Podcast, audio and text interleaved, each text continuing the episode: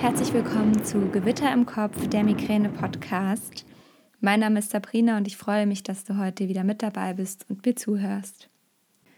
Ich freue mich so sehr auf die heutige Podcast-Folge, denn es ist eines meiner Lieblingsthemen und zwar die wunderbaren Hormone.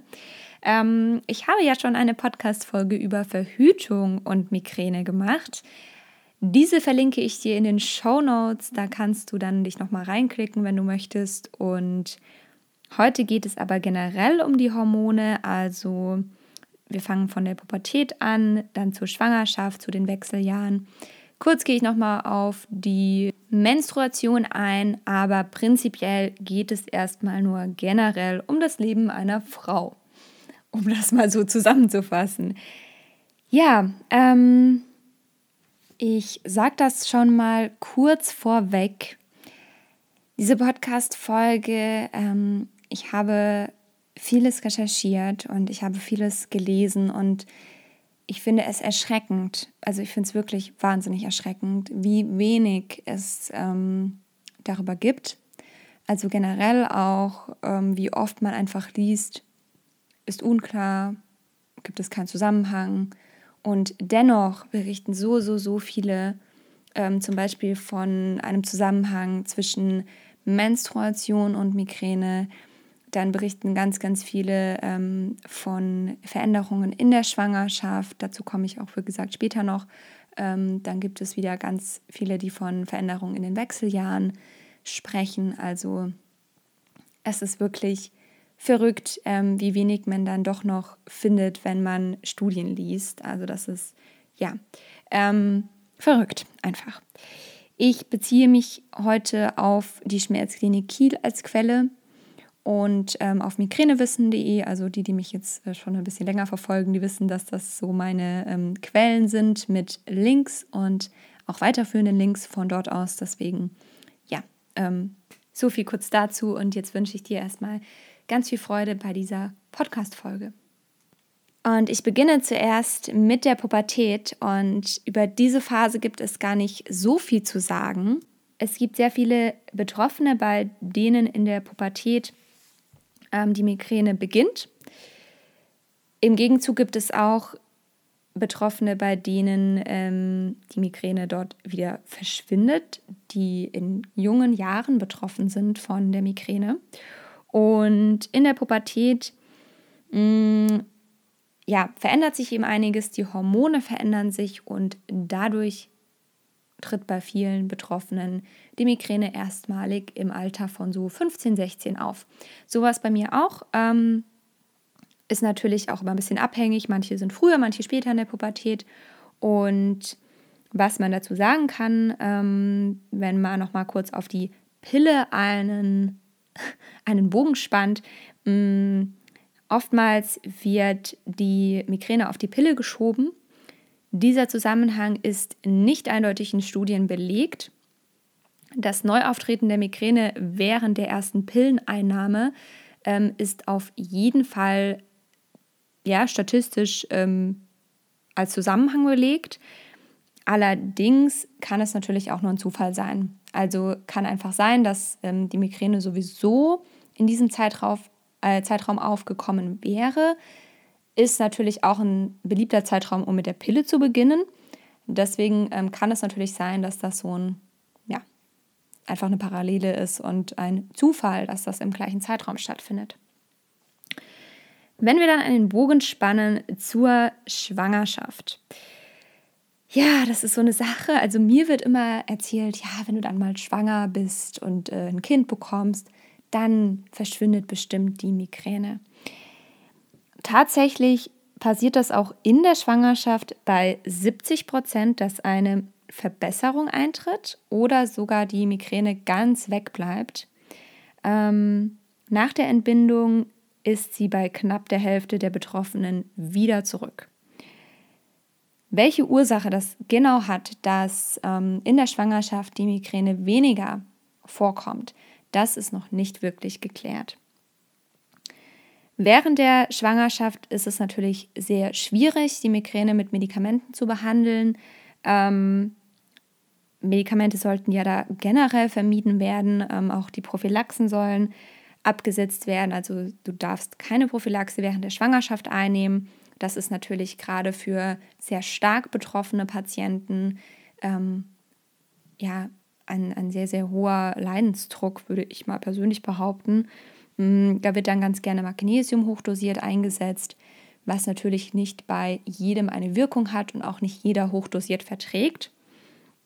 Und was man natürlich auch sagen muss, ist, dass die Triptane nicht eingenommen werden sollten in der Schwangerschaft. Und das ist natürlich auch sehr, ja, einfach schwierig, weil man natürlich, wenn man Triptan nehmen kann und wenn man auch ähm, eine Wirkung durch Triptane erzielt, wenn man jetzt nicht schwanger ist, ähm, ist das natürlich das Mittel der Wahl und in der Schwangerschaft kann man es dann nicht mehr nehmen und das ist dann sehr krass zum Aushalten für die Betroffenen. Ja, so viel zur Schwangerschaft erstmal. Dann gibt es natürlich wieder mal einen, ähm, einen etwas längeren Schwung zu den Wechseljahren. Und bei mehr als 50 Prozent der Migräne-Betroffenen findet keine Veränderung in den Wechseljahren statt. Und bei 47 Prozent findet sogar eine Verschlechterung statt. Also das ähm, muss man auch ganz deutlich machen. Und das hat mich sehr erschreckt, als ich das gelesen habe, diese Studie. Ähm, ja, dass einfach in den, in den Wechseljahren diese, ja, diese Verschlechterung auch teilweise stattfindet. Das ist wirklich Wahnsinn. Ähm, um zur Menstruation noch kurz was zu sagen, wenn wir schon bei den Hormonen sind. Natürlich, ähm, ja, der Zyklus, da ändern sich ja die Hormone immer wieder. Es ähm, sinkt vor der Menstruation der Östrogenspiegel ab. Und das wird als ähm, wahrscheinlich gesehen, dass das der Grund ist für die Migräneattacke, wenn man ähm, tatsächlich an menstrueller Migräne leidet. Tatsächlich wirklich betroffen sind nur eine von 20 Frauen. Und wenn du mal herausfinden möchtest, ob du wirklich an menstrueller Migräne leidest, dann kannst du mal die Tage während der Periode ähm, vergleichen und die drei Tage, die du davor hast. Also quasi ja, die drei Tage vor der Menstruation und die Tage während der Menstruation und das beobachten über mehrere Monate. Und dann kannst du für dich feststellen, ist da ein Zusammenhang da oder ist da vielleicht kein Zusammenhang da. Das gleiche kannst du machen während des Eisprungs. Also wenn du keine Pille nimmst, ähm, dann kannst du, ja, wenn du eine Pille nimmst, dann hast du klar keinen Eisprung.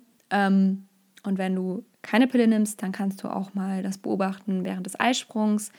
Ich weiß nicht, wie genau du den Eisprung definieren kannst, aber da auch einfach so gerne zwei, drei Tage vor dem Eisprung, dann der Tage während des Eisprungs und die Tage gerne auch nach dem Eisprung einfach mal beobachten und für dich herausfinden, ob da ein Zusammenhang besteht. Also es gibt ja ganz viele Frauen, die beschreiben, dass sie sagen, sie haben während des Eisprungs und während ihrer Periode Migräne.